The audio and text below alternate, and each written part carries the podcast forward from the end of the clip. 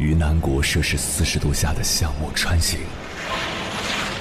在冰城零下三十度的中央大街漫步，往十里洋场听罢一曲天涯歌女，西出阳关凭黄沙穿金甲，风霜雨雪，四季如歌，不曾倦怠。我翻越高山。趟过大河，无所畏惧水深和火热，只为打破这千山万水的阻隔，与你相遇。我是英波，我在原来的地方等你，不见不散。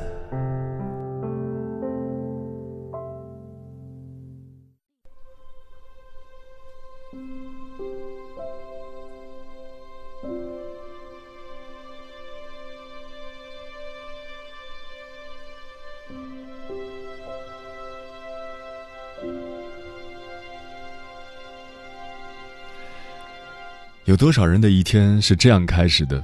在闹钟连番轰炸下，疲倦起床，十分钟洗漱，十分钟吃早餐，一小时挤地铁，卡点儿到公司后，马不停蹄打开工作邮箱，见缝插针的安排一天的工作。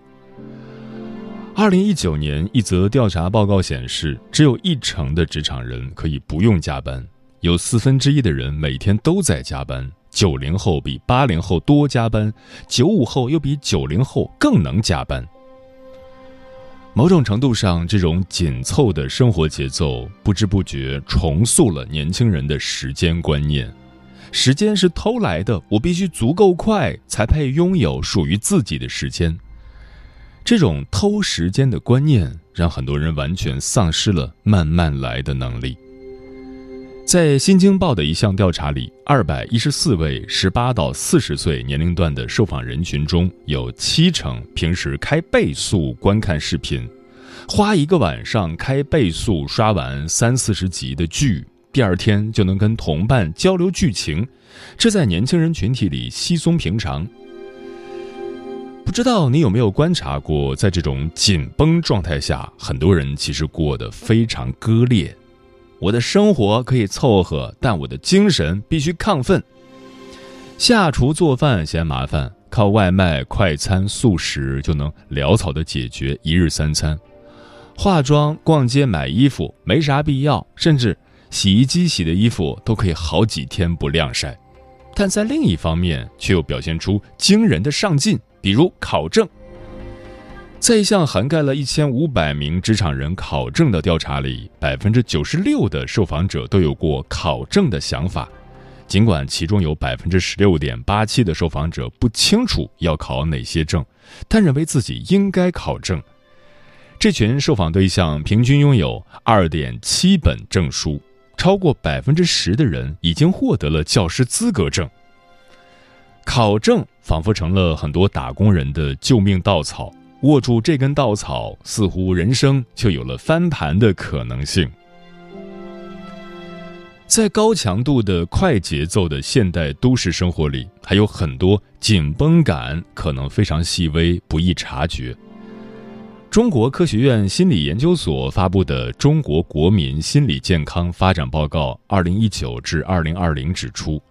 中国十八至三十四岁青年的焦虑平均水平高于成人期的其他年龄段。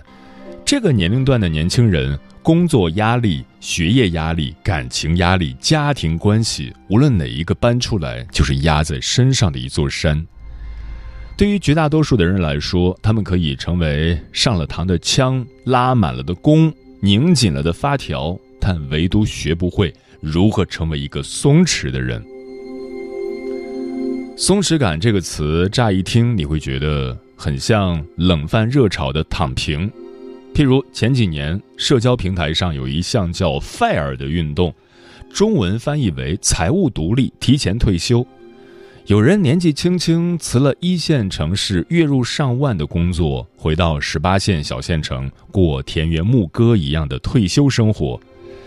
这很松弛，也很躺平，但别忘了。Fair 的前提是财务独立，真正能够躺平的是极少数。绝大多数人的处境，其实用“四十五度人生”来形容更加贴切。想躺躺不平，想卷卷不动。躺平和松弛感的目的，都是为了摆脱焦虑，实现自洽。但实际上，两者指向两种不同的路径。躺平意味着要降低自己的欲望，远离竞争，善于放弃；而松弛感。他首先承认了我们世俗的欲望，你完全可以渴望成功，不过你要慢慢来，且要豁达的接受任何一种结果。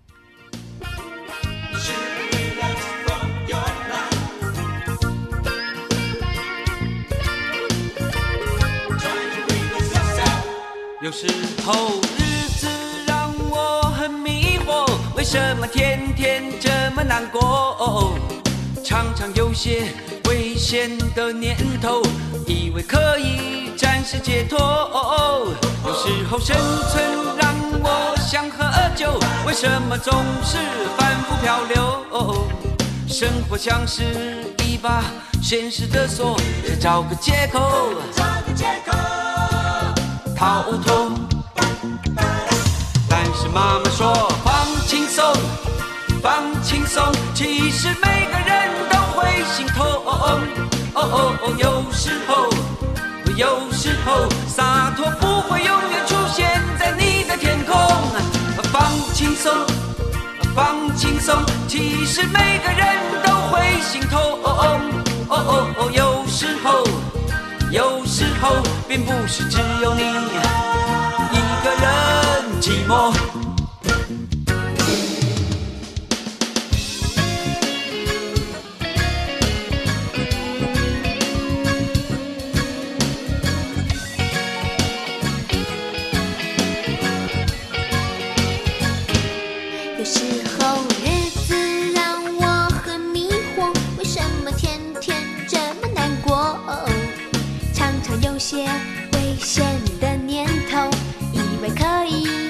解脱。有时候生存让我想喝酒，为什么总是反复漂流？生活像一把现实的锁，想找个借口逃脱。但是妈妈说放轻松，放轻松，其实每个人都会心痛。哦，哦哦，有时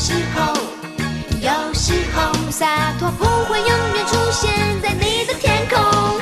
放轻松，放轻松，其实每个人都会心痛。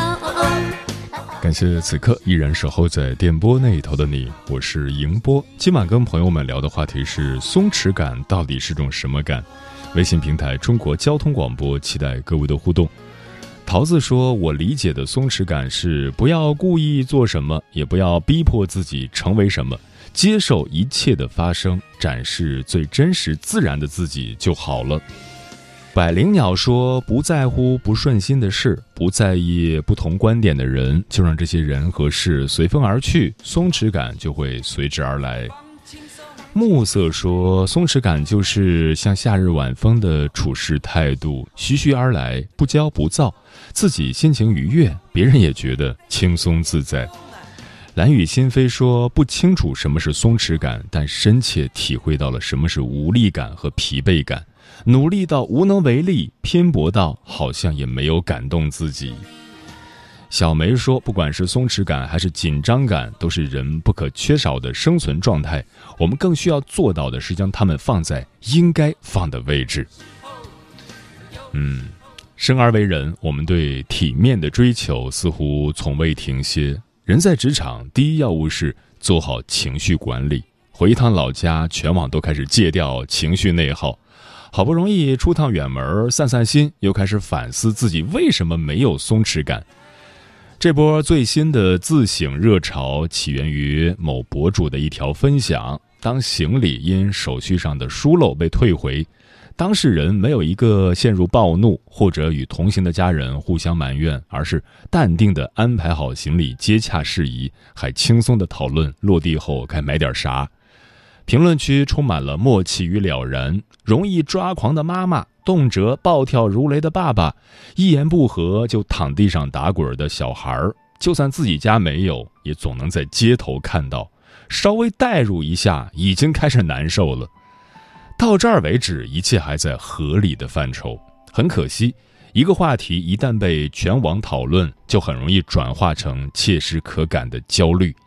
大家开始思考：既然原生家庭不能选择，那我们能不能从自己做起，变成一个有松弛感的人呢？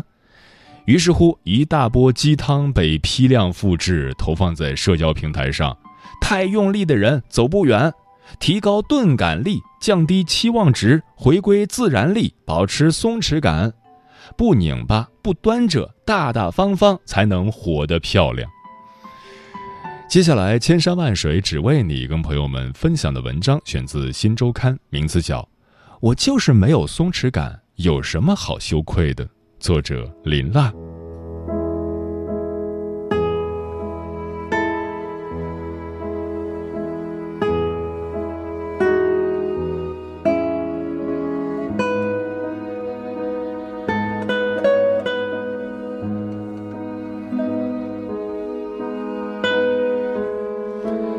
松弛感是怎么变味儿的？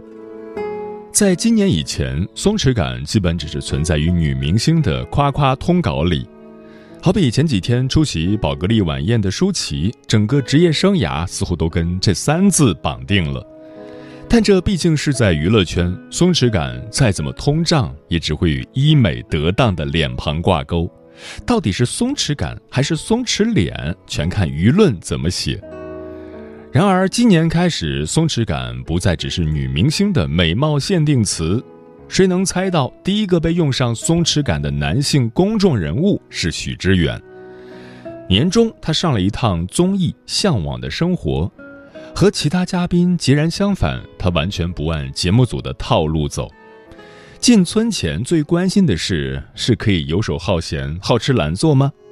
不把家里的活儿放在心上，一有机会就向外探索，天天忙着在村里找人唠嗑。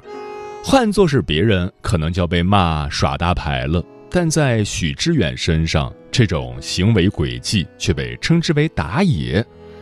事实上，他并非完全无为。采访救援队，带新人逛村口，捡垃圾，卖螃蟹。节目规则不重要，他只干自己觉得有意义的事。有他做示范，大家的思路似乎一下子就打开了。《乘风破浪三》的一众姐姐里，最惹人爱的是 DISCO 女王张强。选席位组队时不争不抢，临决赛时只求淘汰，因为自己一早安排了别的工作。成团那可是另外的价钱。《披荆斩棘二》的开播最大的卖点不是卷生卷死训练的场面，而是一群中年男人划水、打坐、敷面膜、抢着吃饭的滑稽感。连证明自己这种漂亮话都不说了，上节目纯粹是为了讨好老婆。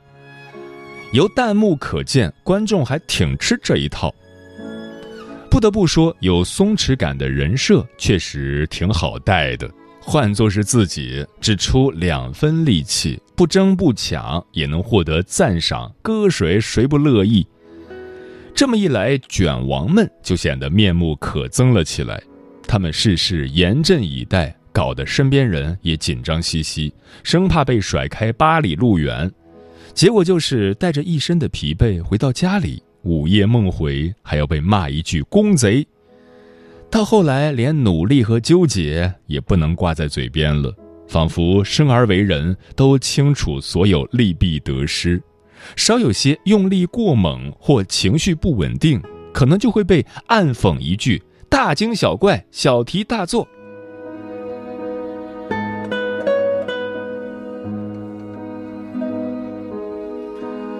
松弛是躺平的同义词吗？也不是所有人都为松弛感叫好。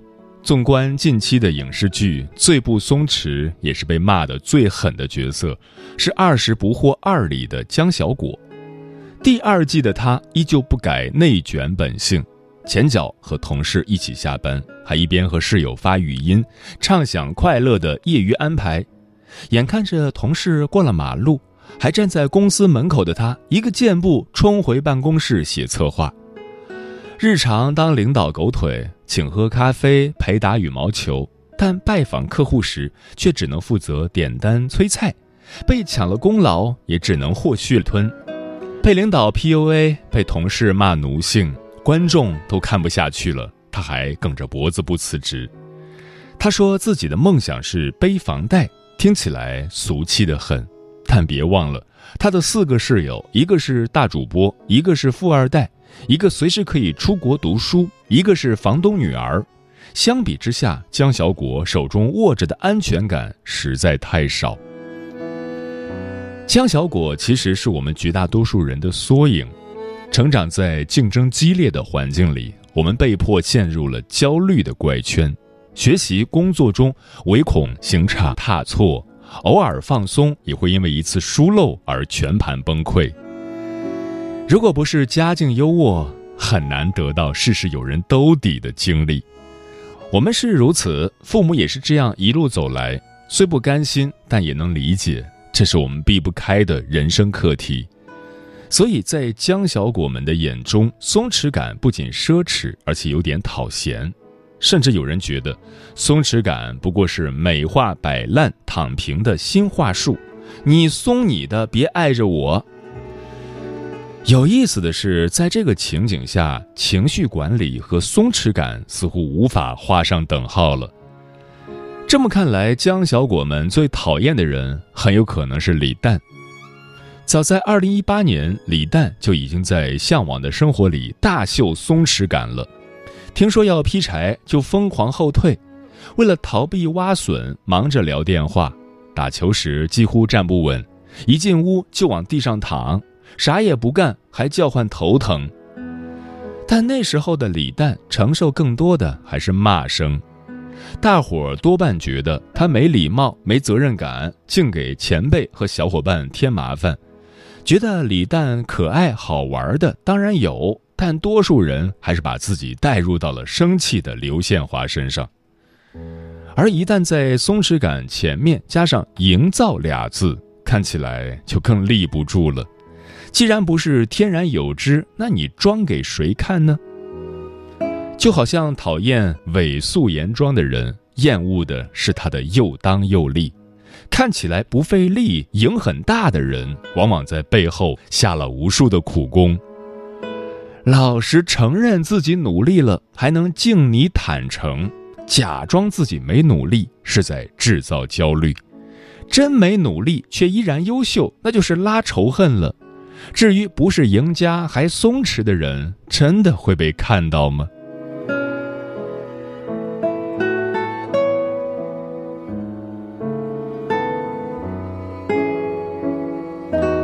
若是有的选，人人得而松弛。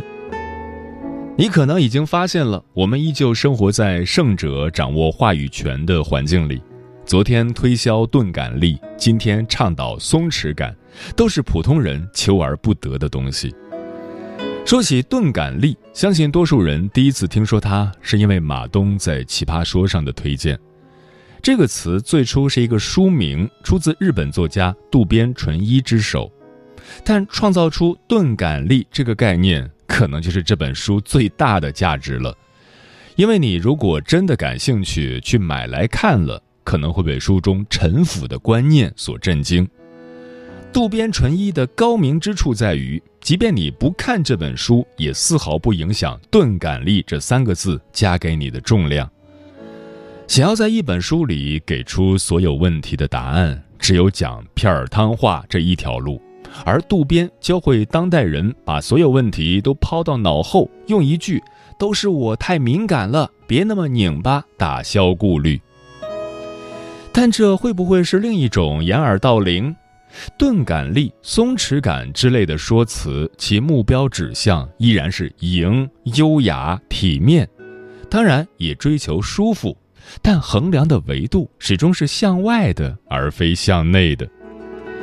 说白了，还是在乎别人眼中的自己是什么样，而非全盘接受自己本来的模样。